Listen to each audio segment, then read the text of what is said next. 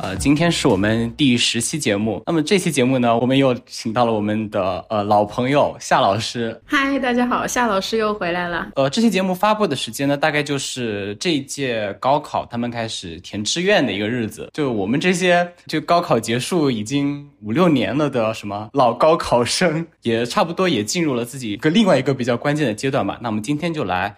呃，聊一下我们的一些职业的一个选择，我包括我们在工作的过程中遇到的一些事情吧。那么，首先我们介绍一下自己那个行业吧。要不夏老师先开始吧？啊，之前其实已经有介绍过了。我现在是一名初二的语文老师。然后呢，也是一位班主任，刚刚经历了生地会考，经历了一轮搓磨，比前一次来又沧桑了一点。我的介绍就这样，那下一个阿尤，呃，我的话现在还在校呢，但是但学的话是法律专业，大概由于实习，所以见到过法律行业中的一些不同职位，包括像法院的法官。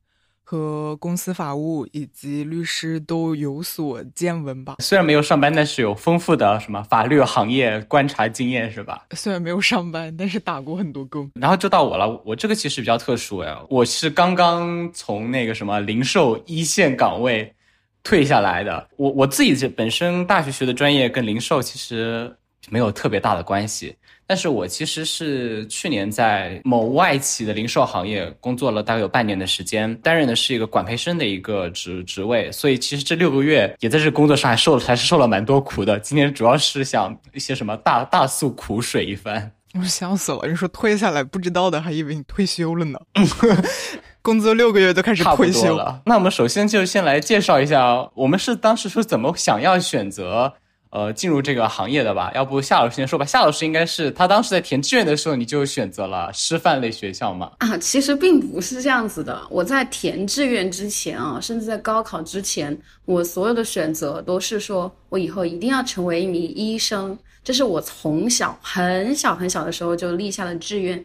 但是呢，到了上高中的时候，发现自己理科实在是太烂，已经烂到无可救药的水平。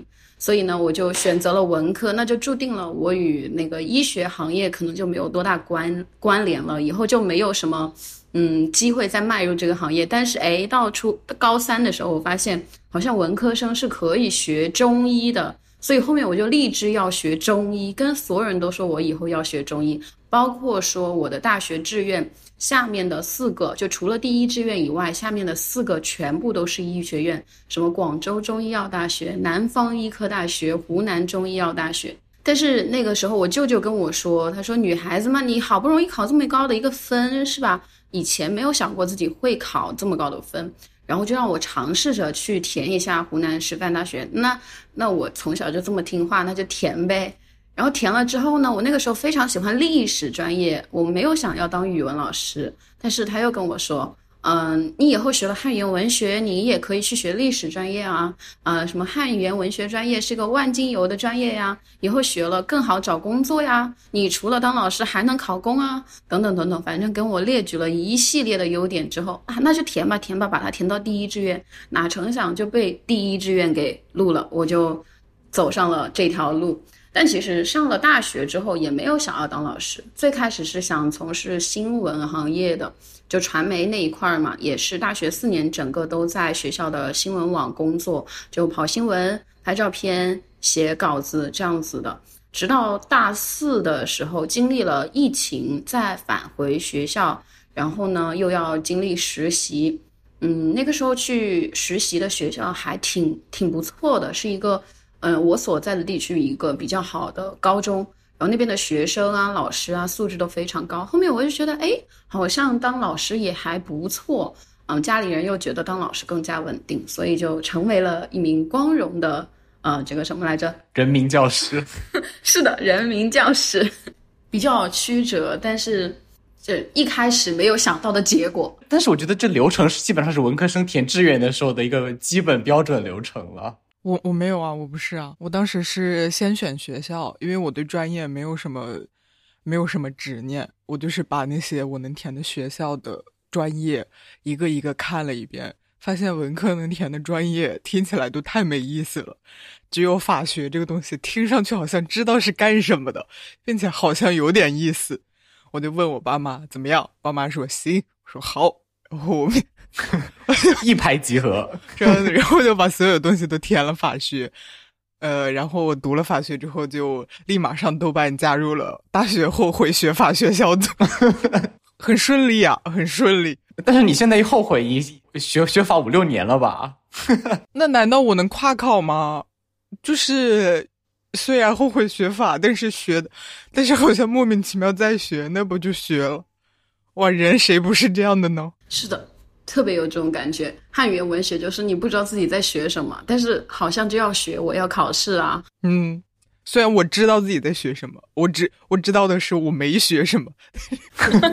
我选择的工作倒还没有这这两位你们另两位这么波折。我就是当时因为当时找工作也没什么好找的了。等等等等，我们在说专业啊，我们在说专业，不是工作。没有，你们你们专业都跟工作密切相关嘛？别骂了啊！Fine fine fine。怎么讲？其实说起选专业，我还挺一波三折的。因为你知道，我我开始上大学第一年读的专业是政治学与行政学。我的天呐，这专业真的上辈子可能跟我都没什么太大关系。这专业当时怎么录上的？还是就是填志愿，就跟夏老师差不多，就是填志愿就恰巧被被录进这这这破专业去了。就上大学第一个想法就是要立志改转专业，然后就转到了一个跟经济学有关那个专业吧。呃，毕业之后，因为一直就考研没考上，然后就想去找工作。这跟这专业相关的工作，基本上就是什么做外贸啊，做什么电商这种东西。这种工作它又，呃，不挣钱，而且又累，是吧？而且也没有什么技术含量。然我我就当时也是第一个先，我想去我我想先选一个企业，我唯一想选的就是外企。然后当时就不管三七二十一，只要是外企全部投。后面只有一家外企走到了最后，然后最后去看。呃，做零售没没去过，我说好耶，主要是那城市也是比较想去的广州，说好耶，然后就去了，这是我整个的心路历程啊。大家，我感觉大家的人生大事选择都一样糊涂呢，所有人都是嗯，OK，那就这样，OK，就是呃，对，就是大家就说好耶，其他想法别大声，但是好耶，就好像总比自己想的最坏的结果要好那么一点。对，我们站到现在的角度来总结一下，那么现在我们有没有？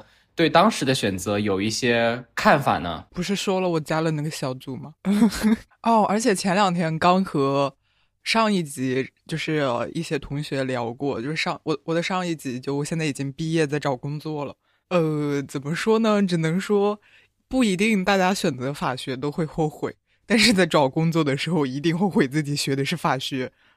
现在法学的就业市场都不是，都不是低迷，是整个崩塌。呃，然后我和那些同学聊了很久，我们就聊了一些关于大家找工作的波折，还有多少人没有找到工作，以及多么艰难。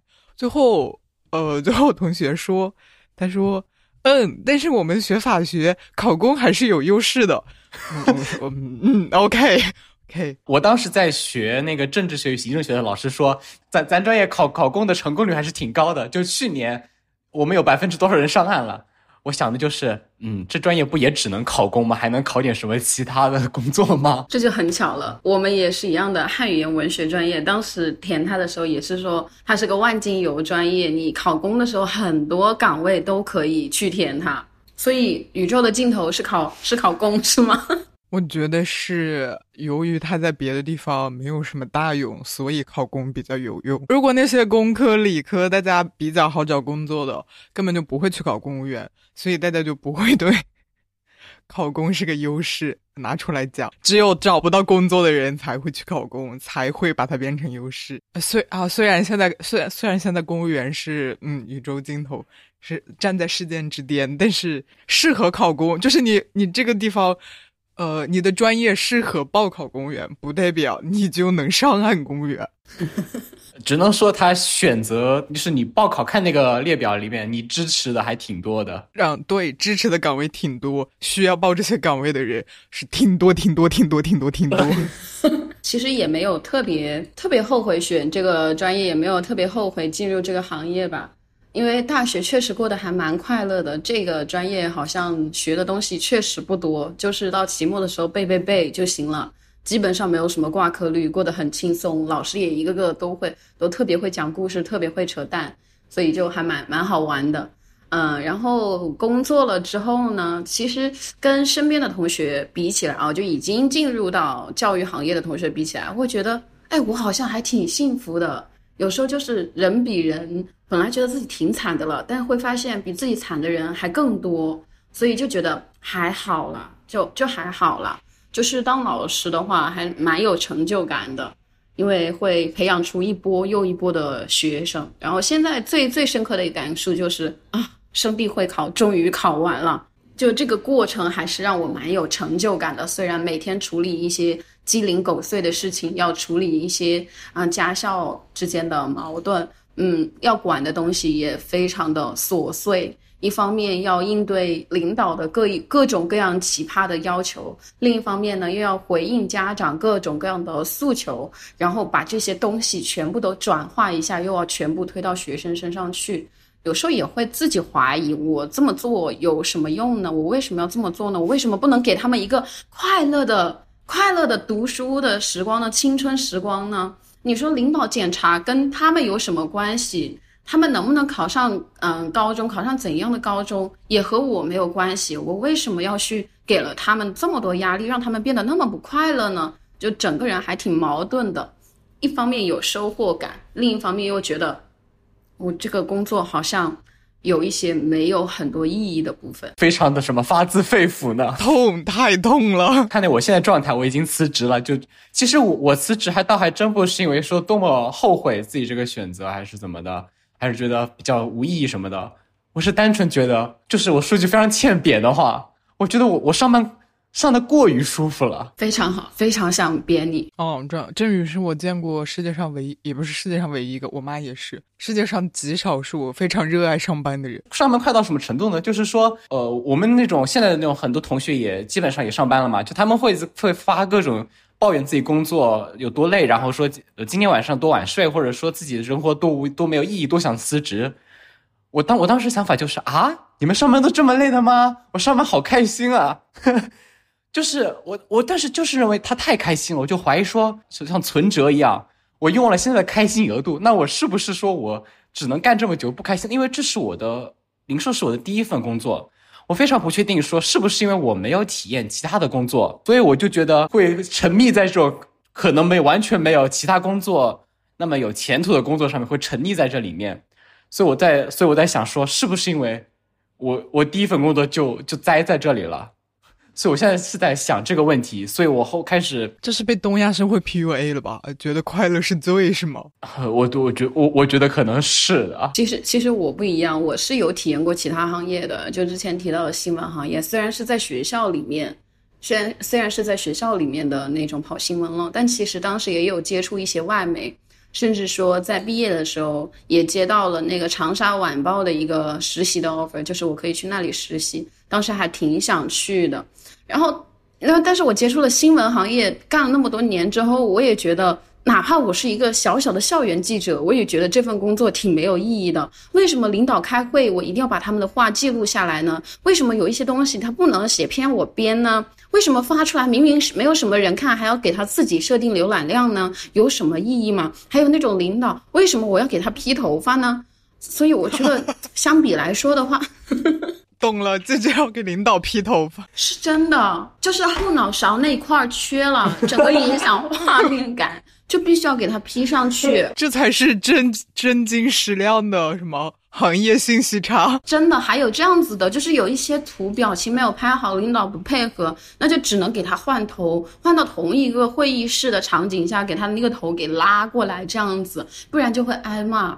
然后整个新闻稿不能出现一个错别字，如果出现了错别字或者一个符号的错误，那我们就要全体出动，把之前所有的新闻全部都要改一遍。之前我们一个。老师就是带我们这么干的，就把之前可能有上千篇新闻全部找出来重新查错。我的天呐，领导，你说他什么时候看新闻不好，偏要看有错的那一篇？平时他也不看呐。那个那个网站就是设给他看的，就是设给领导看的，根本没有人看那个网站。哇，我觉得这是你刚刚讲的里面我最受不了的一点，这这这简直毁灭了整份工作前面所有苦难的意义。就真的就写了那么久，没有人看，然后，都真的非常的痛苦。哎呦，那你你在实习你在实习的时候，你去公司看其他的岗位，你是什么样的感受？就除了法务的其他岗位，你有想去那里是那个部门上班的欲望吗？没有，你只会觉得所有的业务部门交过来的合同，他们谈的那些细节都显示出来，他们是是 S，嗯。没有办法吧？那你只你只能压抑住自己骂他们的冲动，而不是去加入他们的冲动。我很好奇，就是那种电视剧里面，嗯，公司的法务都是那种非常飒的，然后都是咄咄逼人的那种很厉害的感觉。现实生活中真的是这样子的吗？嗯嗯嗯，你看的那些，他们应该不是法务，应该是什么呃经理之类的东西。法务就是呃业务和。就是别的业务部门要谈一个业务，其中涉及到法律风险，或者是需要一些法律文件，然后他就跟你说：“帮我看一下这个业务有没有问题，帮我看一下这个合同有没有问题，甚至是帮我写一下合同。”法务就说：“呃，OK。”呃，但是法务也会说：“呃，不行，你这个有法律风险。”但是你知道，很多时候在业务那种带来真正利益的东西和一个。也许并不会发生的法律风险面前，就法务他其实没什么话语权的。大家我们就只能哦警告这里有法律风险，然后把法律风险列出来，然后业务忽视，然后法务说已经警告过你了。这是我们的工。然后就是嗯，写合同，写合同，写合同，写非常非常多的合同。有的时候是甲方，有的时候是乙方，然后你就把每一条合同都写了。嗯，就是这种。但是，哎，不过我觉得写合同还是蛮快乐的。只是我不能容忍的是，我当时在法务的时候去的是一个比较大的公司，所以这个大公司它就有的时候会在甲方，甲方的话就是，而且它会相对强势，因为它体量很大，并且市场地位也高，所以你就很很多时候你感觉你写那些合同，就感觉自己沦为了资本主义的走狗，你在帮助这种大的资本家剥削一些其他的。市场上面的小主体，甚至是一些劳动者，就感觉特别昧着良心。这就是我们的叱咤风云。不知道听我们节目的有没有什么真的会有高考生听我们的节目吗？或者可能高考生没到听播客的那种年纪吧？啊，二三岁才能听播客。我们现在来介绍一下，就是我们的工作中间可能就是行外人可能不知道的一点。但是行内人觉得这是非常重要的一个特点，我们都可以分享一下这个。我一下子突然想到了一个，就是当老师拥有寒暑假、拥有双休日，是不是非常的幸福？我想说，这简直就是对我们最大的误解。我们老师的寒暑假以及双休都是我们工作日的命换来的，我们从早到晚，嗯。从六点多起床到晚上十一呃十二点睡，十二点都是最早的一点睡，这个时间是挤压出来的。然后周末也很少会有全休，基本上都会安排各种各样的活动。暑假也是一样的，寒暑假我们基本上都是各种会议、各种培训都需要去完成，然后要随时上线解答家长和同学的一些疑问，其实更像是客服。等等等等等等等等，这是只有班主任这样。不，科任老师也是一样的，科任老师也需要解答同学的一些问题，甚至会有同学十二点给你打电话哦。当然，你可以选择不接。我之前选行业的时候，我还想说啊，其实当个老师也挺好的，高地哦，寒暑假。但听了这个之后，开始，我现在我现在的朋友有一朋友，他的梦想就是，我们现在不是刚好毕业要选择职业了吗？他的梦想就是。考到他的母校当一个高中政治老师，我要把刚刚那那番话转 转达他。高中更惨，你可以告诉他，高中更惨，高中甚至没有双休，他们只有一个月休几次。连政治老师也会这样吗？他可是政治嗯，政治老师他虽然不会，可能没有那么多杂事要做，但是学校一定不会让他闲着，各种各样的行政工作就可能落到政治老师头上。真的就各种接待什么外来的那种啊巡视啊或者参观人员呐，然后还有学校各种活动的组织啊等等这些事情都可能落到政治老师头上。反正学校就是秉持一条规则，每一个人的钱我都不白花，我不能让每一个人，呃，不能让任何一个人没有事情干。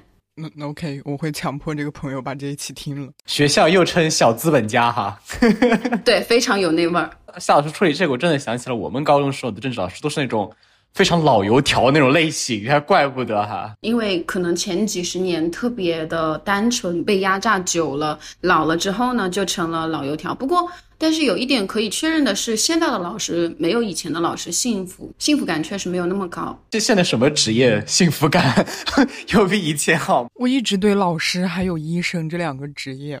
我一直觉得，就是大家都觉得这两个职业特别神圣，然后包括刚刚夏老师自己也提到了，就是真的很有成就感。我一直觉得这种成就感以及人们口中的这种夸赞，其实在我听来啊，有点像枷锁。就我很想，我很想知道，在这种职业里面，这种成就感啊，或者什么之类的。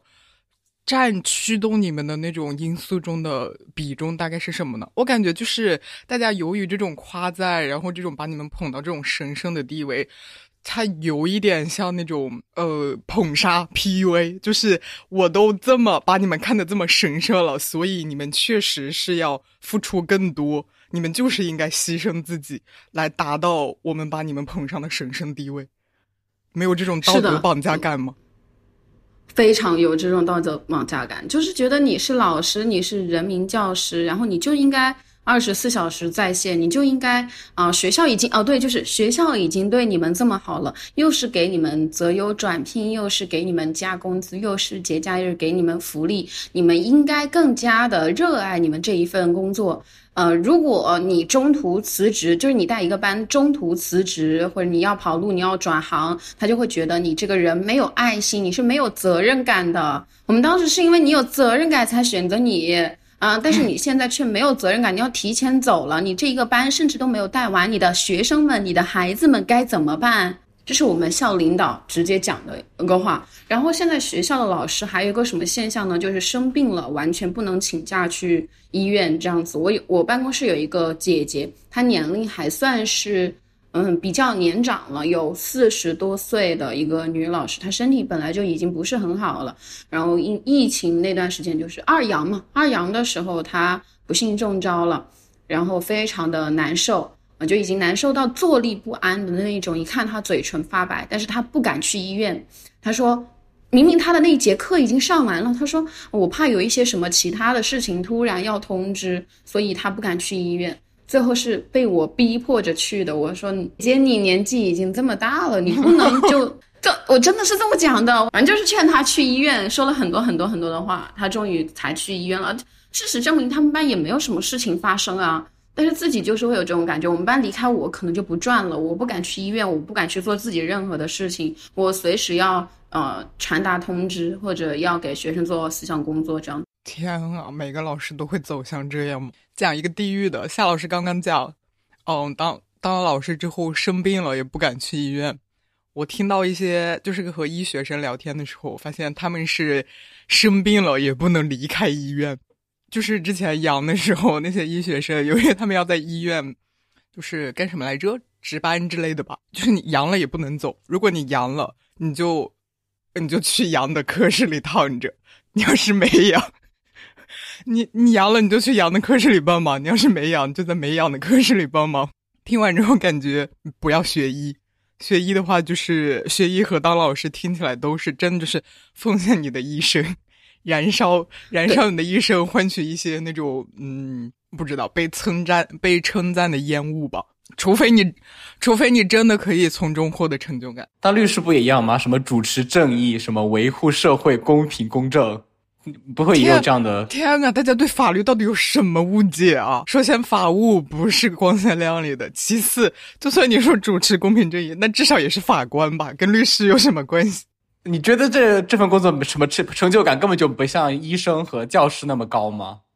嗯，你要说有的话呀，也有啊。但是我觉得，除非你是当法官啊，而且是那种任劳任劳任怨，然后在那种基层法官在前线，然后判很多案这种这种。其实你要是当律师的话，回报都是你自己的，没有人会因为你是律师而觉得你的社会地位很高，然后。还要对你有什么道德期望，并且觉得你很高尚吧？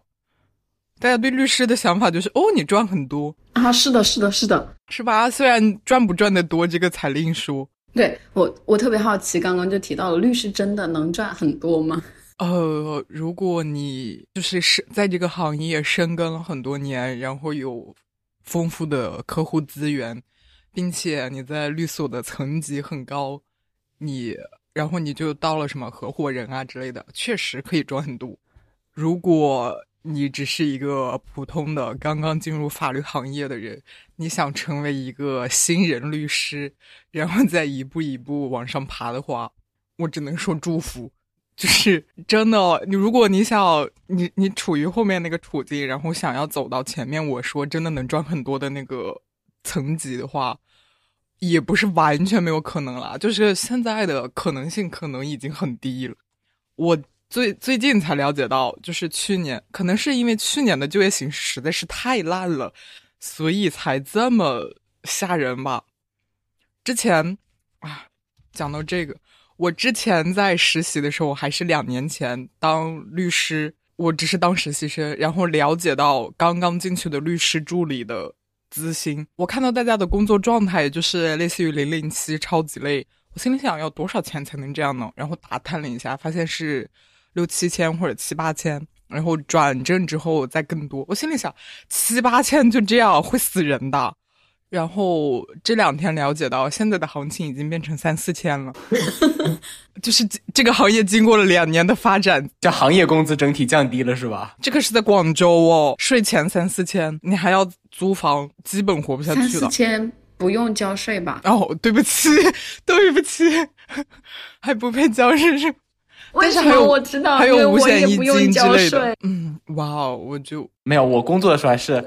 还是要交税的了哦，高收入没有，其实也不是特别高收入了，就是因为我们是管培生的这个原因。因为你知道，其实做零售比你想象中还是要赚钱一点点的。嗯，那种我觉得零售是大家最熟悉而又最陌生的一个行业。去逛商场啊，去什么去逛去逛街啊，其实那些人都是做零售的。对，但是怎么讲，零售人呢，就是零售人的工，一方面是工资问题，就是大家工资也是。嗯，刚刚说的三四千的样子，在广州。但是其实我我最开始为什么大觉得我上班上的很开心？我这里需要向大家科普一个叫做累计工时制，就是大家可能上班就是呃每周五天朝九晚五这样上班，零售不是这样的，他们是按工时来算的。就是例如说公司会有规定说，例如说这个月大家这个月我们要求每个员工上满一百六十六个小时的班，然后每天大家就去排这个班。你可能今天这个班可能是可以六个小时、七个小时、八个小时，然后这样的去累计。这样的好处就是说，你可能在节假日的时候，可能别人都在呃休假，你在上班；反过来的好处是，别人在上班的时候，你就在休假。呃，这个这个工作的时间就是跟所有的人都是不一样的，就是你你甚至都不知道你哪天会休息，哪天没哪天在休息，哪哪天在上班。那这样其实带来的好处就是，你永远可以错峰，就是你峰越就是你峰越高的时候，就是像特别像那种什么国庆节啊，什么国庆节、中秋节这样的。人很多的地方，别人都在人挤人，而你在上班。而且哦，根据国家法法法律，在法定节日上班是享受三倍工资的。这班谁不去上啊？一年不也就四天？不止四天，就是例如说像国庆是三天，中秋节、端午节、清明节、元旦、过年这些都是的。可能如果如果你可能呃你冷漠一点，可能一年就有个十几天的三倍工资吧。主打一个什么做人要冷漠一点，孤身一人只为上班。我们加班没有加班工资哎，我们都是自愿加班、主动加班、热爱加班。哇，在律师行业没有加班的说法，一一直是在上班是吧？甚至也很难说上班的说法，就是你活着就是为了工作啊，哪有什么上班、下班、加班？就是就是你就是上班下班不是一个时间点，而是一个人人人的状态是吧？不是，你没有听清楚我说的。没有下班的状态，是是真的，我不是夸张，不是说什么，不是说这个行业怎么怎么样，是说如果你真的进入了这个行业，你没有办法，你只能是处于这种饱和式工作的状态。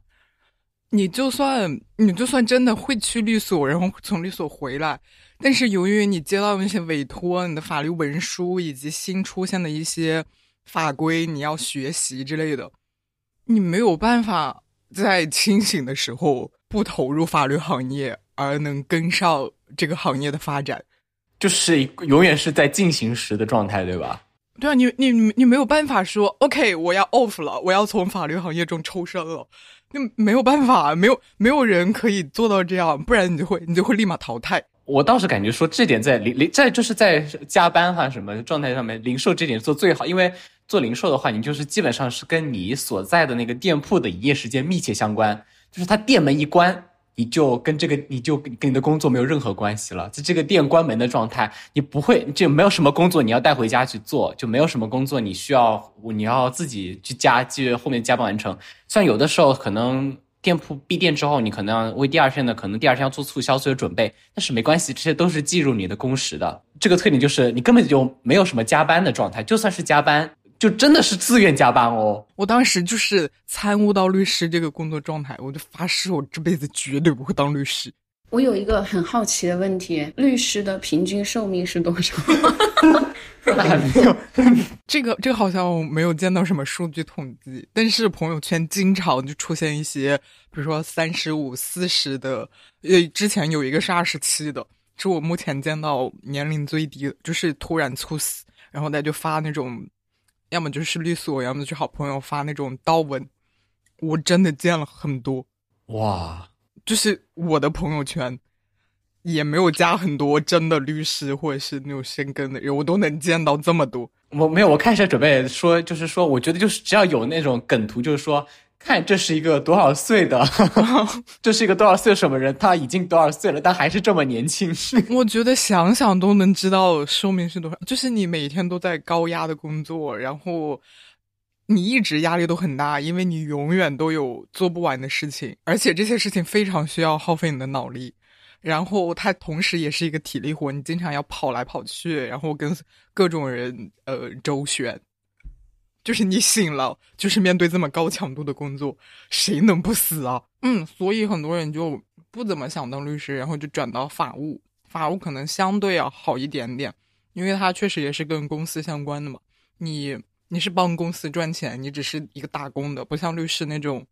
啊，虽然现在很多律师也是帮团队老板打工。真的说到这里，我不得不说，我之前以为律师都是那种，就是你干多拿多。你这么饱和的工作，但是同时你能有很多收入。我也打听了一下，就是他每一个团队的薪资都可能是不同的，就是你拿怎么样的工资是要你谈的。但是现在的行业行业规则可能容不到你来谈了，有很多人真的都是拿的死工资。你干零零七的活还是拿的死工资，你赚的钱都是为了老板。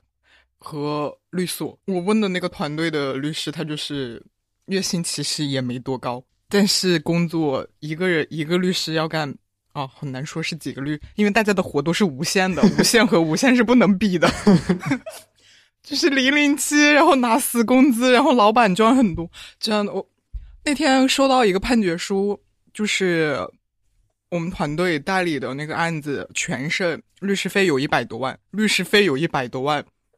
说哇，这能赚一大笔吧？然后打听了一下，分不到钱。然后老板说，老板特别高兴，说请大家吃饭，去吃了陈记顺和牛肉火锅。这这就是，嗯，一个案子赚了一百万，作为这些底层人民能够获得的东西。你你是当时你你是觉得赚一百万应该去吃米其林三星是吧？你都不说吃，至少这个好处得怎么讲？就是有我一块肉，也有你一块肉啊。结果是。你连汤都喝不到，能喝点牛肉汤，就是字面意思的牛肉汤啊！我还以为一直以为这种是分成的，例如说，呃，这个工作量多少，百分之多少？如果你就是级别高一点，然后就是就是你更资深一点，更有能力一点，然后掌握的资源更多一点，你自己独立了，然后有一些案源你能拉了，这种也是能谈的。但是你知道，作为一个普通人来说，没有我，你还没有熬到这个级别，也不是与生俱来拥有这些东西，你就只能在这种悲惨的境地熬一个可能性。这样，我觉得律师就是靠熬，你就是前期依靠一些惊人的意志力和你的付出，以及你顽强的生命力，在这种环境下还不死亡，然后熬到一个很小的可能性。你就进入这种行业稍微 top 一点的百分比里面，你才能获得一个相对好的生活。就看你自己有没有自信，以及有没有这个意愿去熬这种可能性。那很像教师，教师其实也是一个需要熬的职业。比如说，我现在就在熬一个编制，因为靠考肯定是考不到的。如果不考编制，不进入这个体制内的话，这个工资就是堪堪养活自己的水平。如果能够进入体制，就会翻番这样子。但是考的人实在太多了，什么人都能来考，就是这种感觉。但是我可能不需要熬那么多年，熬个三五年，三五年很短了，就人的一生的尺度。我觉得比熬到死可能还是 短一点。拿到编制之后，不就是熬到死？没有啊，熬到编制之后，我就可以选择不当班主任了。哎，其实我还蛮羡慕像医生、律师这样的行业的，就是这种行业基本上是越老越值钱，对吧？就是就是，但是像零售这种就纯吃青春饭。No no no。越老越值钱的前提是你经过了刚刚那段熬的时期，并且你成功的获得了那些比较小的可能性，你是属于成功的没有被淘汰的那批人，并且你老了之后，你的智力和体力都还在，而不是我自然的老了就可以了。主要我们老家不是有句话吗？叫什么“胡子不长，办事不老。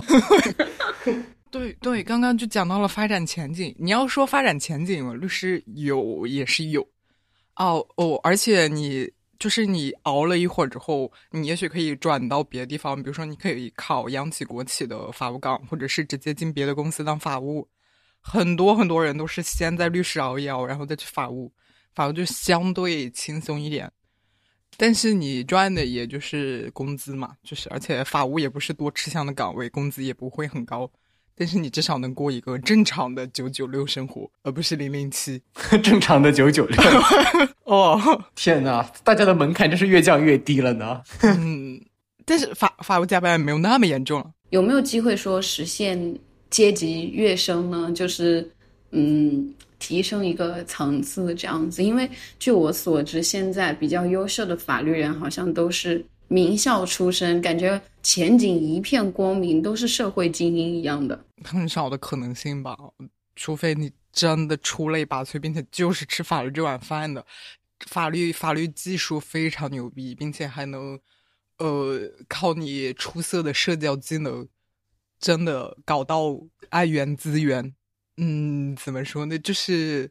就就听到我讲的这些前提，就能意识到这个可能性有多小，也不是完全封闭的道路。嗯，我就是我，我昨天还读一篇文章，就是说，就是有律师怎么争取案源呢，就是说他他去停车场的时候，把自己的名片很自然的递给停车场老头，说这是我的名片，有什么事情 可以找我。其实很少有啊，也不是完全排除了，就是这种。不是我说拉到的这种案源都是没有价值的案源，除非这个停车场老头他有他他名下有一个企业，就是这栋楼是他的。哦，这栋楼是他的都很难说，因为楼里面会涉及的法律事务可能不是特别特别多，你要有那种持续不断的，然后真的非比较稳定，然后利润也可观的案源，你比如说呃有什么亲戚。哦，有一个什么债务纠纷，然后来找你，然后这种其实根本就是不赚钱的这种案源，就没有意义的。我发现这种事情很像说给给亲戚表演个节目，这样之前就是就是就这样的。作为法学生，你总能接到亲戚的这种这种法律咨询之类的，然后你接到咨询，你就可能会跟同学聊一下之类的。发现到后面，我就是问了一些同学，我发现法学生到后面完全就是帮亲戚要钱。所有的人都是有一个亲戚借了别人钱拿不回来，问法学生怎么办，一模一样，不是我吹。哎，是的，我也听过，我也听过我法学院的学生呃同学跟我这么吐槽过，但是他说那个亲戚还不愿意给钱给他，不愿意给劳务费给他。这个都是先先抛开这个不谈。哎，那那当老师有没有说说？哎呀，我我家孩子那边很差，你能不能给他补一下课？你能收这样请求吗？啊，去到每一个地方都会来一句：哎，你们看那个是什么什么老师，以后你就由他教了。你看到他不怕吗？经常会 用这样子的打招呼的方式，真的有没有有没有接到这种各种亲戚家的小孩长到这个地步，然后要来某某个地方读书，读不了就找你来开开后门？嗯，开后门的暂时还没有，因为我教的这个阶段暂时还没有还没有哪个亲戚的崽到这个年纪。哦，原来是这样。但是他们已经有有提前预定了，说到时候上初中，嗯，知道上初中可能还需要你指导一下。还有之前有一个我驾校的。我驾校的教练给我发来一道他初三孩子的数学题，要我帮忙解一下。我笑晕了。那教练就听了一半吧。我是老师，没有听科目。他可能觉得你是语文老师，但是你认识数学老师啊？他们可能觉得语文老师就所有老师应该是全科都通，学生也这么觉得的，就是觉得你。一个教语文老师应该什么都会，他们什么题目都会问你。如果问到了，他会觉得哇，老师你好厉害；如果问不到，他就会觉得哎，老师你这都不知道，你太差劲了。所以面对这样子的问题啊，不管是亲戚还是学生的，我一概都是我不知道，就避免他下次再来提问的可能性。天啊，我感觉我感觉教师就是一个乙方，而且还不能发火，你是一个高尚的乙方。就对啊，就是你有你有无数个甲方，是的，有无数个甲方。那种家校群就是什么甲甲乙方沟通群，家校联系群是吗？这就是家校联系群。哇，你能想到一个甲乙方联系群里面只有一个乙方，要面对一堆看上去可能不知道会发什么病的甲方，哇，好好吓人。我我我做过一次最可怕的事情，就是和班上的八个家委吃饭。一个人相当于是舌战群儒的那种感觉，那还只有八位家长，这是工作汇报吧？对，给大家做个 pre，做 pre 是只需要我一个人在讲的，但是做这种的话，然后然后 challenge me，challenge me，对对对对对，不停的就会给你提问提问提问，真的只有一个乙方，就是他们家长遇到某个问题的时候，他们不会去先去直接找科任老师。他们就是只是会直接就什么什么也管，先先找班主任。对，基本上的一个思路就是什么事情不论大小都先找班主任，不会找科任老师。只有在班主任跟他说去找科任老师的情况下，才会去找科任老师。甚至说科任老师的电话号码都是处于一种保密的状态，就不会轻易的告诉家长。嗯，家长能够联系到他们的方式只有 QQ 群，就是私聊啊，还不一定会回。嗯，有些老师还会把它关掉，那个就是可别人可以通过群聊私信我这种东西，所以就科任老师的话确实相对轻松一点，但是科任老师身上就会有科研的压力，就是会会要求他们写论文这样子，要有什么参加比赛。初中老师就这样了啊？是的呢，是的呢。我以为只有大学老师才要。感觉你好像现在班主还扮演一个什么中介一样，你要通过 要通过班主这个中介才能联系到那个老师。天啊，我第一次知道初中老师要发文。是的，要要发论文，不发论文是没有办法评职称的哟。什么论文啊？什么类型的？就是学科里面的学科或者是教育类的都可以。有没有什么期刊要求之类的？嗯，有有有的，就是不同的级别你都要有论文，级别越高当然是越好的。当然没有没有到什么 SC 啊 这种。天啊，太吓人了！然后还有参加各种比赛，就是各种各样的比赛。未来半生还是要写论文是吧？是不是有种？还好我坚定的拒绝了我妈要我考教资的要求。我妈说老师多好啊，去考个教资。我说 no。我我就是从这里跳下去，我这辈子我也，总感觉后面得得接两个字。呃，暂时还没有，祝福我。但是也可以有一个选择啊，那就是一辈子不评职称。我觉得没人能这样吧？有，我们学校就有，不过是极少数，极少数，就是他家里不愁钱花，他自己也是无欲无求，面对这样子高压的环境。别人的 push 就学校的 push，他也不为所动这样子，所以是极少数。这一段话我只听到了家里不筹钱。这两天在回忆看那个什么《我们与恶的距离》的时候，那个律师家叫什么王是贺吧，就是他们家里做一种公益代理，一分钱都不收，这是。他们家是多有钱啊！其实好像也有这种律师，就是你，我觉得要么就是家里真有钱，要么就是实在是太高尚了，就就只有这两种可能。什么活佛转世？哦，这种普通人又想有点钱，又想自己的劳动有所值，就很难。确实，当老师的也有很多都是，嗯，我只是需要一份工作，我只是让我自己有一个地方待，看起来还挺靓丽的一个。工作，所以才选择当老师。很多都是，嗯，嫁的比较好，或者自己家本身条件就比较好，啊，自己身上的一件衣服就比一个月的工资高。你别说，真有这种。哦，所以教师也是另外一种什么当保安是？这这不比保安社会地位高？这他都是少走多少几十年弯路的选择。我们那个高中语文老师呀，我想起来之前看了一部韩剧，就是很爆的那个《黑暗荣耀》，里面那个恶毒女一颜真吧，她只是为了要一个工作，然后家里那么有钱，老公那么有钱，她却能工作的那么辛苦。什么气象主播，每天三点钟起来，然后空腹做运动，然后开车两个小时，然后还能笑得那么甜美，我这只能说东亚实在是太卷了。你要一个这种壳子一样的工作也这么辛苦，不不觉得吗？真的。然后，然后大家。大家只是找个班上，就找到老师这么辛苦的班，而且现在据说还是老师还是说不那么辛苦那种，至少什么不要什么九九六啊什么什么的。看夏老师头发也挺多的，有 个老师刚刚刚你旁边的老师不是告诉你这是放屁吗？没有，我这个是已经掉了很多的情况下，之前更多。我之前的发量是超多，现在理发师说这是正常发量。现在的职业都得以头发来衡量了哈，所以我就说了，人类未来的新时尚一定是秃子，只有在某些年之后绝对会这样。有一次我在高铁上，旁边有一个大叔，然后大叔旁边有一个小孩子，本来坐的我那个座位，那个大叔一上来就问：“这是你的小孩吗？”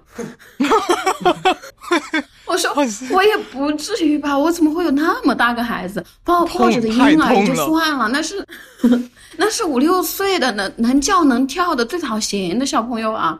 我有那个能耐吗？哎，其实说到这个生生孩子，就是教师还呃，在很多人的眼中，其实也是一种非常稳定，就是说，就是会到点去会生儿育女都比较什么准时到点的那种。就是你同意这样的看法？就是说比较有，就是比较适合一个育育儿或者结婚的一个对象。嗯，这个是必然的。学校的老师都非常的有市场，女老师啊，女老师啊。就是有一种说法是这样子的：女老师的最低配是男老师，男老师的最高配是女老师。就是女老师的婚恋市场确实还是比较受欢迎的，因为有寒暑假，有稳定的工作，然后又是教育行业，你可以理解它是一个呃，就是同时可以兼具保姆和家教责任的这么一个。工作就所以非常的受欢迎，而且这个这个人你还不用付工资，痛啊，太痛了！所有的女教师联合起来不婚不育，这说相当于打两份工啊，给学校打完工还要再给自己家里打工，打倒这个世界！我听得我听得我恶向胆边生。他们真的很辛苦，非常的辛苦。就可能是当老师家里面还有催生，或者自己在某一种压力下也会想要生二胎这样子的老师，哪怕自己身体不是特别好的情况下。就会别人就觉得你该生啊，你该养啊，然后还有那种女老师因为工作压力过大流产的，所以有一次校长，有一次校长在会议上说，有一个女老师某一天，嗯，气冲冲的来找他说，呃，你欠我一条人命，就是因为工作压力大流产了。但是那个校长说什么？我们校长说什么？他说，我担不起这么大的罪责。但确实就是学校的压力过大，一方面，因为大家就觉得这个职业非常适合生育，是吧？非常适合提高我们的生育率。但另一方面，学校的环境其实也未必那么适合生育。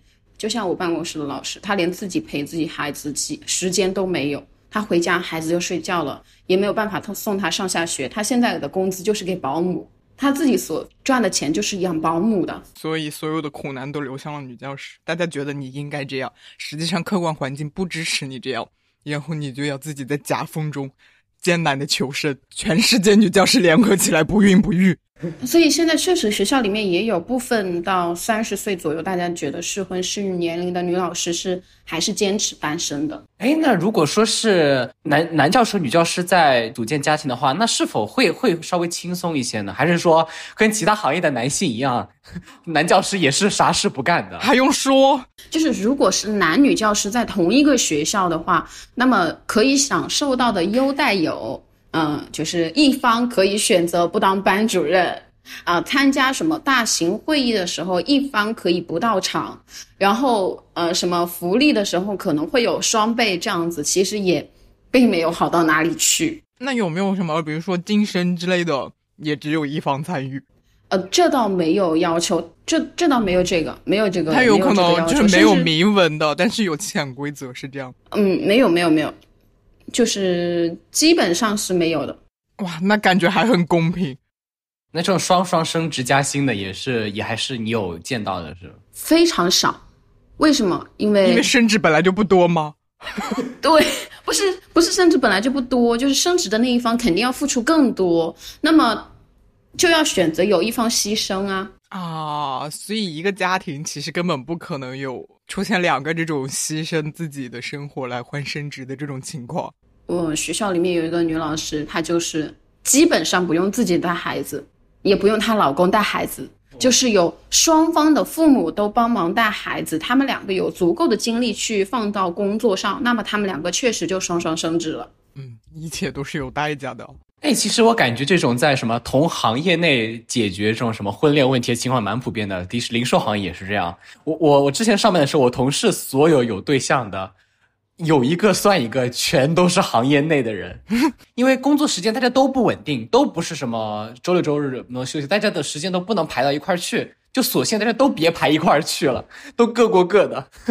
所以这行业的怎么讲，对象流动率还是挺高的。没打探过律师的。不过法律行业关于找对象有一个不太好的是，嗯，如果有一方在法院的话，另一方不太好，因为法院会有，如果你是法官的话，会有回避制度，就你没办法再代理那个法院区域下面的那些案案子了。但是这种情况可能也怎么讲呢，也也没法做到那么高吧。没打探过这个对象，可能是因为很多都没有对象，呃，没有，没什么，自己的一生奉献给了法律事业，高情。都那样了，怎么找对象啊？我们我我感觉教师也是差不多，把自己一生贡献给了别的家庭。是的，非非常是这样子。我我决定就是下一个三年，我想要争取一下不去当班主任，打算给我领导的一个理由就是，我现在还是适婚适育的年龄，如果我再当三年班主任的话，我可能找不到对象，怎么学校帮我解决吗？呃，没有学校可能真帮你解决哦。这难道不会给自己增加一个 KPI 吗？就是三年内要找的对象，没有，就是暂时逃避，短暂的逃避，但是我很快乐。先活过三年，再三年，下一个是的三，年我先活过这三年，万一我这三年我就有机会跳槽了呢？缓兵之计是吧？所以是一个因为当班主任，你是完全不可能认识就是学校以外的其他人的，你认识的只有学生、家长和学校里面的同行，你没有机会认识其他的人，人都没有机会，更何况男性，更何况稍微正常的男性。没事，我感觉认识到了也很少会有正常的那些。啊，其实做零售也是一样了。其实你看上去就每天你会你会跟个人进行什么交流什么的，看上去是一个非常好与外界接触的一个行业。实际上吧，你跟别人的接触都是非常商业性的接触，你根本就不可能。就是很多我我我之前看一种网文，就是说你去做一个什么售货员，然后被顾客看上了，就是没办法，这是性骚扰吧？我的天啊！不管是售货员，不管是做零售的看上客户，还是客户看上零售的，对，其实这样的情况，反正我是没见到。大家，大家就是我们同这种行业内人，基本上也是在行业内解决的。现在各行业有一种升职隔离的一种倾向，都感觉。甚至更哇！我想到，如果客户看上了做零售的人，最浪漫的方式就是到他这里来买超级超级多东西，把每个月直接每个月的 KPI 直接买满，就是感觉像这种做网红了，就说哎，今年榜一大哥贡献？怕做文虚。哎，那那其实你做律师的时候，没有受那种呃什么呃当事人会有各种各样的什么吗？各种各样的当事人，然后产发生一些故事什么的，那种电视那种律师剧都是这样，律政剧而且都是很多这样的故事。哎，天啊，谁看着当事人有心思想谈恋爱的事啊？每天都在求求当事人。哎，所所以你看，所以你看律政剧是什么感觉的那种那种与什么当事人恋爱的律政剧？嗨，从来不看律政剧啊！这辈子看过的律政剧只有那些经典的那种，就是比较远古的、年代比较久的、比较经典的那种律政电影，或者是日剧《Legal High》之类的，绝对不会看任何大陆产的律政剧，沾了就会过敏。是会给你一种上班的感觉吗？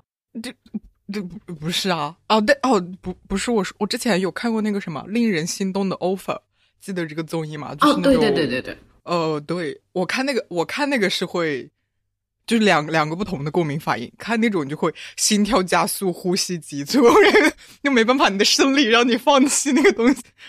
然后其他的律政剧的话，你看评分就不会想打开啊。我首先是在看剧，好吧？哎，你看过《风骚律师》呢？《风骚律师》跟律政其实没太大关系吧？你主要看的是 Jimmy 的那种传奇人生吧？哪个学法的能有那种传奇人生啊？要满足自己对法律行业的幻想嘛？一种什么在行法律行业做梦的素材是吧？Sorry，我们法律行业不是那样的。而且在这边你也不可能在电视上打个广告，Better call 哪个律所名字？大家都是在停车场塞名片。而且现在律师打广告是有那种，呃，有要求是不能打的。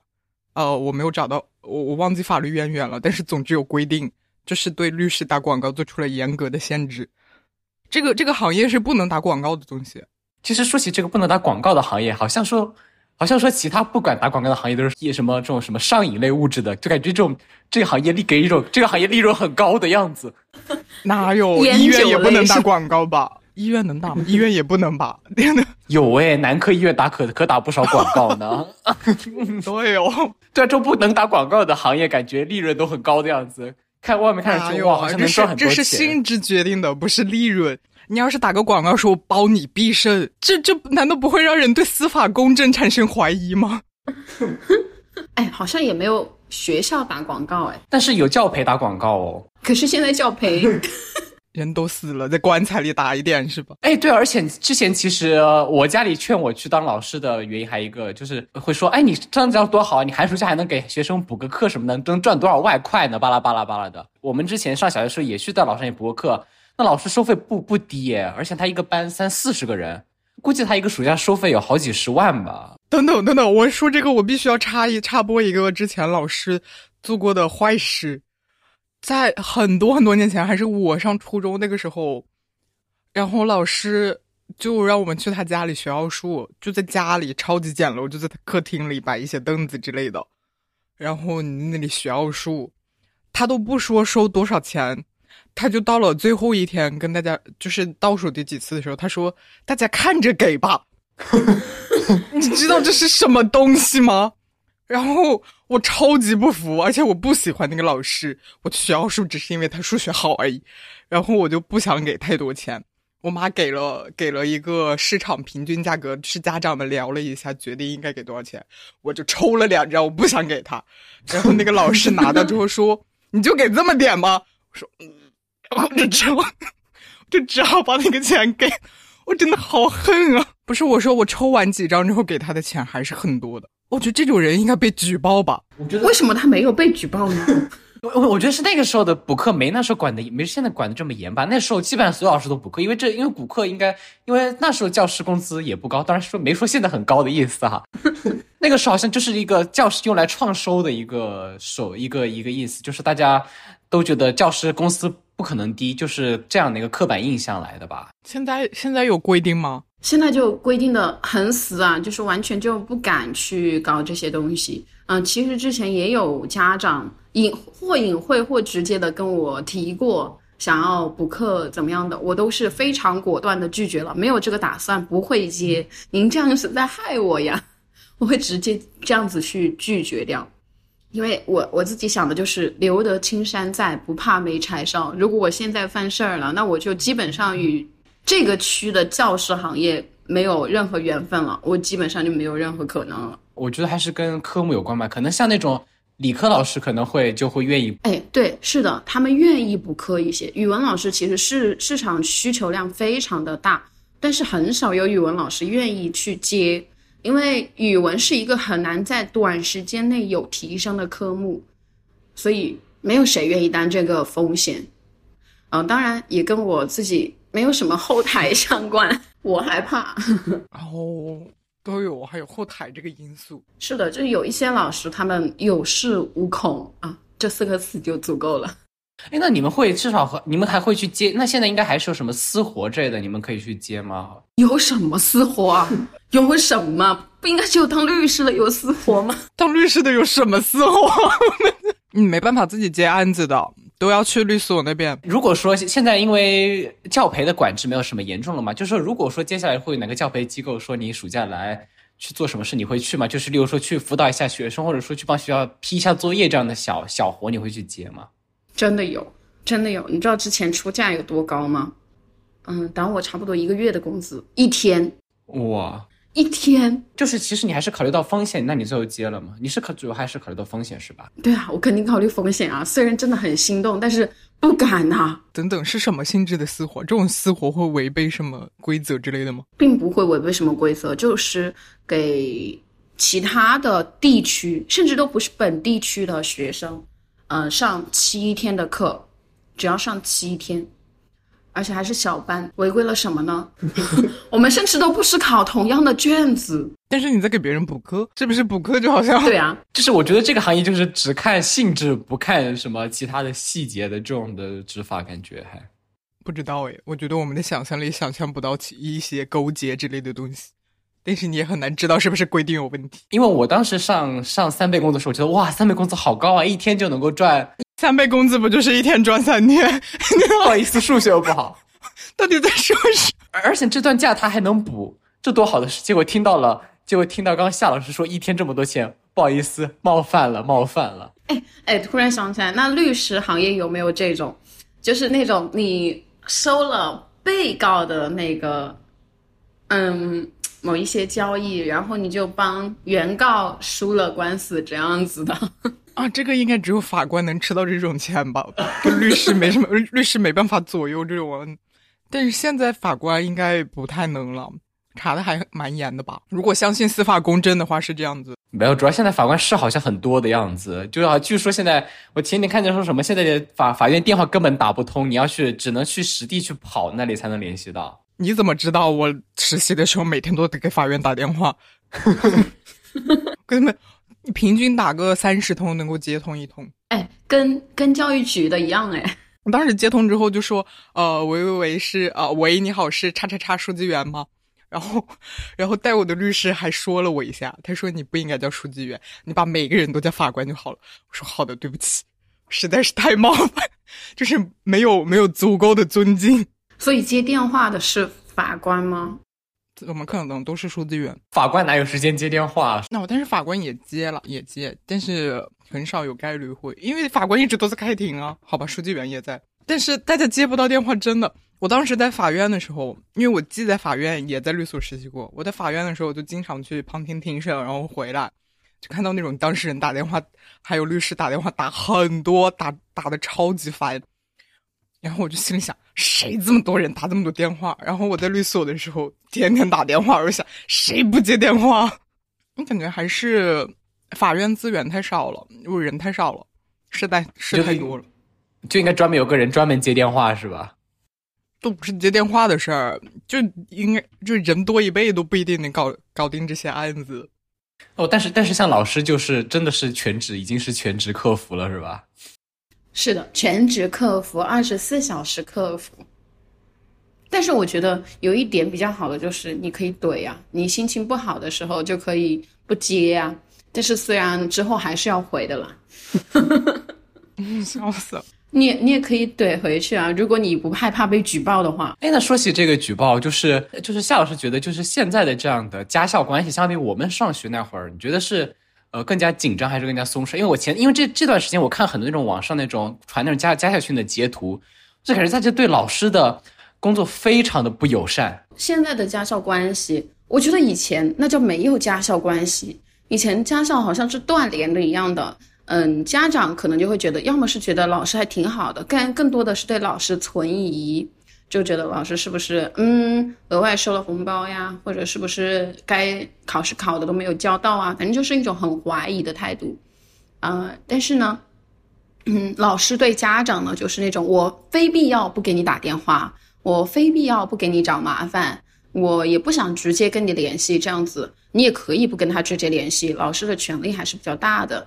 但是像现在各种群，我们班的群，我连生地抽背群都建了三个，就是给班上分了层，就前面的那么几位同学是有一个群，后面的将将近不及格或者说及不了格的一个群，中间的一个群，然后打卡，然后还有各种各样其他的其他的群，非常的多。但是前一段时间要求我们把所有的群都解散，也就是学校出了那个事情之后啦。现在所以基本上保留的只有一个整个大群，就相当于发发通知啊什么。天啊，我想起来，我们之前根本没有这种家长要。深入学习这么多的那种东西吧，没有没有说什么家长要辅导我们，然后要什么背诵之类的，最多就是家长签个字吧。对，现在就是非常多是要求家长来进行辅导的。为什么？因为现在的学生第一个任务确实比较重，然后也很卷，他们的学习压力非常的大。另外一方面，确实是不是因为通讯工具发展了？对我我还记得我们读书那会儿，还是搞一个家校联系本。基本上家长就是签字。我们现在也有家校联系本，但是这个家校联系本不是我跟家长的沟通，是跟学生的沟通。就学生有什么开心或者不开心的事情，就写在那个本子上，他们的作业写在那个本子上。家长，你得空了你就看一看，你不得空你不看也没有关系。然后现在是确实更加紧密了一些，有好有坏吧。就是嗯，家长能够更理解你工作的艰辛。但是另一方面，老师的权力又确实是降低了很多，就是各方面你都要照顾到，啊，比如说你发一段文字，你就要想，是不是会伤到某一些家长的心？你是不是应该发的柔和一些？啊，有些东西你的指向性又不能太明确，甚至我们不能在群里发任何关于收费的信息。但是有一些信，有一些收费你没有办法不收啊，就比如说。呃，这个我们生地会考对不对？我们生地会考要定一些资料，学校它资料只有那么多，那我肯定每天都要刷题，我肯定要定新的呀。呃，但是这种收费都是不能进群的。嗯，那我听起来就感觉老师负担更重了，更紧密的地方一定是老师付出代价在。就是你的所有的信息，家长们都知道，甚至我未婚未育，我年龄多少，我有没有男朋友，我前男友是谁，家长都能搞清楚。因为我因为我其实看到一种说法，就是说，因为我们这一代，呃，现在的家长其实是我们这一代的人嘛。我们这一代人其实，在上学的时候，可能就过得不是特别，老师就对的不是特别好，所以现在其实对老师也是有一定的怀疑态度。对，现在依然会有一定的怀疑。不是我们这代人吧？我们这代人已经做家长了。没有没有，就是现在整个确实，呃，怀疑态度没有之前我自己读书的时候那么强了，因为确实更能够理解老师了。啊，前一段时间生地会考的时候，也确实有被感动到，因为外面下大雨，然后有家长自愿捐雨衣、捐雨伞，然后过来陪考，嗯，等等，就是学校里面有任何的需求，都会有很多的家长响应。我其实现在觉得，不仅当老师累，当学生累，当家长也挺累的，所以就更不想生孩子了。养个孩子现在好难哦，你说一个生地会考还要来陪考，是搞什么嘛？突然想起来，当年我们生地会考也是补习了的，我们还还交钱那种呢，我们也补了。我们是在同一个学校读的呀。我们不是啊，我们初中不是一个学校。我们两个是，我们两个是，我我们反正都补了，还我我们也补了，还交了钱呢。我我当时去补课老快乐了，我就心想，哎嘿，可以出去玩喽。生生物地理根本不用学啊。是学校里面补的吗？还是不是是老师私人的？老师私人的。那是我不知道吗？是不是你们班没开战啊？不是，因为我感觉我上初中的时候，我们那我们班那老师特别的，怎么讲？你说爱钱吧，好像也挺怪怪的。就是他特别热衷于搞这种东西，就是他，他就一直在，他就是就是什么吧，什么办班培训啊这种事，他真的根本就没根本就没少过他，这种特别会整活。我觉得那个时候开展的交培根本就是，他都不是你有需求才去参与，而是你要仔细思考一下，你真的没需求吗？而且，对，而且你根本没办法说，呃，我不知道他能给我带来什么回报，我衡量一下我去不去，你根本没办法。你只要你不去培培训班，你心里想的就是我没有学到什么，你就充满了怀疑，我会不会落后？大家学了多少东西？你必须得去再上那个学。哎，我好像没有哎，因为我好像。除了到高中的时候，我舅妈给我补了数学，我好像没有补过课了。哎，我们再再谈就谈到应试教育了哈，我觉得非常好。我这我这辈子就是补课补的太多了，我真的很恨。而且而且我也不能怪我爸妈，我不能说你们把我送去培训班，这都是我们我们家一致合意。所以现在的孩子，就现在孩子是因为他根本就没时间上培训班了，还是说没人没人开，没有老师开培训班了？老师确实很少，因为生地老师他们就当科要考试，老师已经忙疯了，他们没有时间再去开补习班了。然后如果说你要补习的话，一般都会推荐说大学生家教就帮你一起背书，或者是你去培训班那种。你很贵哦，特别贵，就是保你上八十分的那种保分班。哇，现在也玩这套了呀！天啊，这和什么公考之类的 有什么区别？不过包退，就是有这这两种。嗯，他会退，真的会退，就是没上八十包退，就像不生男包退一样。哦，我也愿意开那种不生男包退。然后特别巧的是，我的我的初中生物老师现在就教我这一一届的学生。所以我们现在是同事，换了一个地方。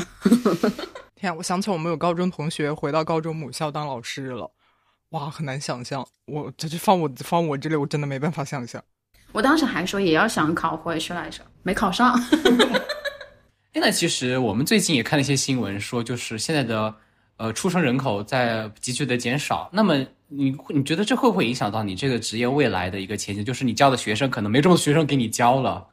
你会不会有这样的一些呃焦虑呢？嗯，有一点点吧。反正近些年其实是不太担心的，而且现在是推行小班制的这么一个计划在。哎，我能不能在这个行业待到那个时候还不一定呢。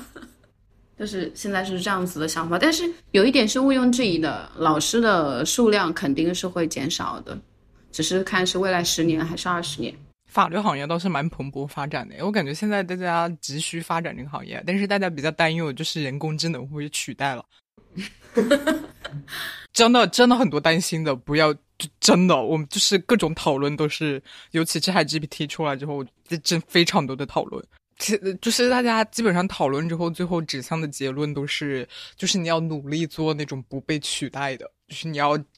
找到你的价值，我感觉现在就是不同的制，不停的制造焦虑哈。现在整个主打就是，主要是 ChatGPT 确实还蛮牛的，在法律这部分，它就是如果你的人工现在人工智能已经发展到就是那种比较牛逼的人工智能，它确实可以帮你总结各种裁判要点。然后它因为 AI 它是可以统计大数据的嘛，它这一点比人脑强太多了。法律上面大数据特别重要。所以这种担忧也不是完全没有依据了，就是大家还是比较前沿了。就是在这种，呃，这个行业里面还有非常古朴的生态，在这种环境下就讨论这么前沿的问题，算反正就是这个行业的通病。我们写论文何尝不是在做这种事呢？那刚刚提到了人工智能的一个话题，那嗯，阿尤会不会觉得自己以后这个职业会被取代呢？这个行业会被取代呢？我觉得不会，法律还是有很多必须得人来做的东西。那你有没有考虑转行呢？我转行难道会是因为人工智能吗？很难说转行吧，毕竟我现在还没入行呢。但是不打算入行，应该也算是一种转行了吧。不过我不打算入行，不是因为觉得这个行业没有前景了。就是我觉得我没办法吃苦，嗯，这个对自己有非常清晰的认知。哎，其实说到这个转行，我就觉得转行需要定义。例如说，我们三个去都去考公，这算转行吗？哎，我很难说考公务员在法学里面算不算转转行？哎，定义一下。法学生基本上差不多要就业的人，所有的人都会先考公务员，就是考公务员上 IP，然后没没上岸的人再去找别的工作，就差不多是这样。就是所有人几乎都会考试，就不存在很少很少有那种打定主意不考公务员，这种生态足够说明这个行业现在很不行哦，或者说整个环境很不行。那夏老师，你想转行吗？开始感觉现在教师还是算不错的行业，你会想着转行吗？每天都想啊，但是不知道自己能干什么呀，就会有这样子的想法。但确实有很多老师都选择了转行。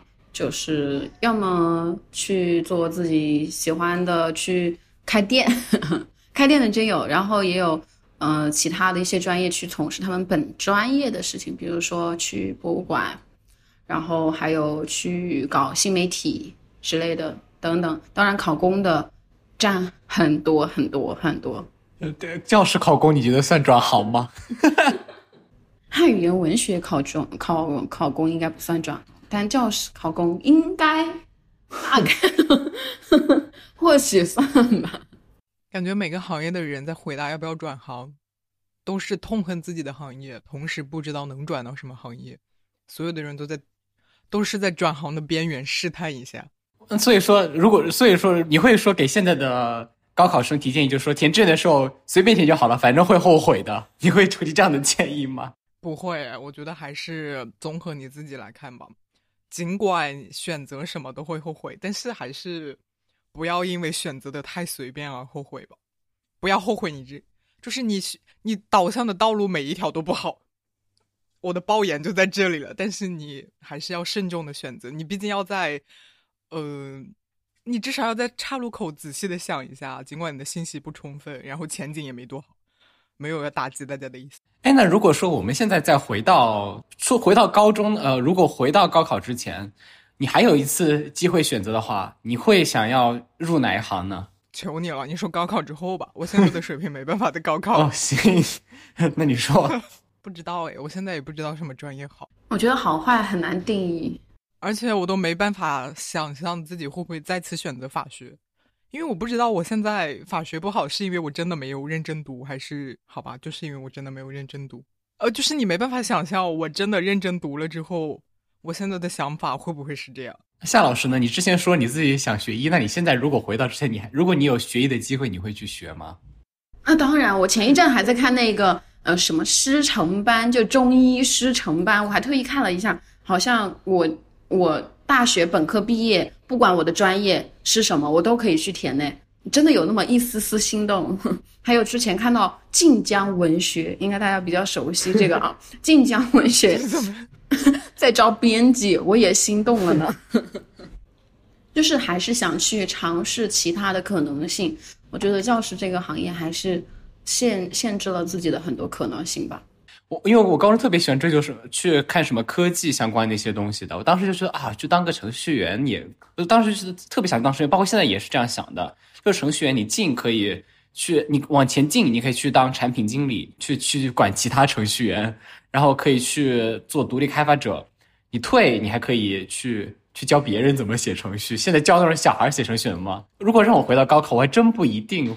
我连选理科的勇气都没有。如果我当时选了理科的话，我现在大概高情商应该是转行当 rapper 了吧？说起来，我真的会选理科诶。我当时选文科不是因为我理科不好啊，虽然我的理科相对文科确实没那么好。我不相信我一年学不好理科，因为我当时我当时确实没有想到文科发展的前景这么有限。哦，当然这是因为我自己不够不够优秀哈，没有没有抨击文科的意思。而且你刚刚刚刚讲过程序员，我发现程序员比较方便出国诶。对呀，对呀，我有也有这个考量吧。我是真的不不会去选选理科。你看我高中第一年学习的状态，我就知道自己不是这块料，怎么都不是。可是大家高中选科哪里会考虑自己喜欢的？反正都不喜欢。就是那时候哪哪几门成绩好一点还是什么？我一看我这种记记忆力这么好的人，我都想不起我高中上过的任何一堂理科课，就是就是这么的抗拒。就是高中每一次物理都排在第七节课，就是我人生那一天，就是那个人生阶段最困的时候，所以我几乎没有清醒的上过物理课。再加上那个老师讲的又很让人昏昏欲睡，我物理不好，全来全来排课。我现在连初中物理都没有办法教学生，就是他们给我初中物理题，我都没有办法去解答。但是我感觉学学文科也没有特别后悔。可能就是学文科很闲，然后你就可以看很多那种接触很多人文的东西。我我不一定觉得自己学了理科之后还有这种闲心，或者是这种就是四面八方来的机会让我看这些东西。其实高点是有点自我安慰的意思啊，因为赚不到钱。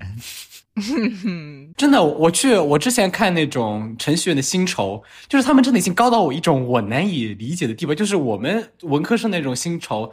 就是你毕业第一年的 offer，你基本上呃月薪五位数的都是非常非常非常高的。但是程序员他起薪就是这么多，就是五万的、十万的，一年就是真的是年入刚毕业就年入百万。文科生哪敢想这个？嗯，我同意。就是理科生，就是毕业之后就开始忙着赚钱了，没没有时间给我们想这些。然后我们就是呃又闲又穷的人，就会开一档播客，然后开始互相在这里互相后悔自己当时的 择业。嗯，那怎么讲？闲聊也是出路。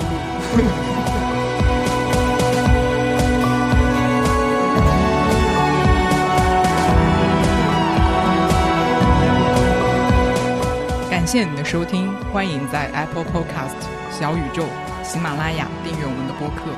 当然，我们更推荐您使用泛用型播客客户端，例如 Castro、Pocket Casts、Overcast。关于播客客户端的介绍，可以移步本节目 Show Note 中的链接。再次感谢您的关注，我们下次见。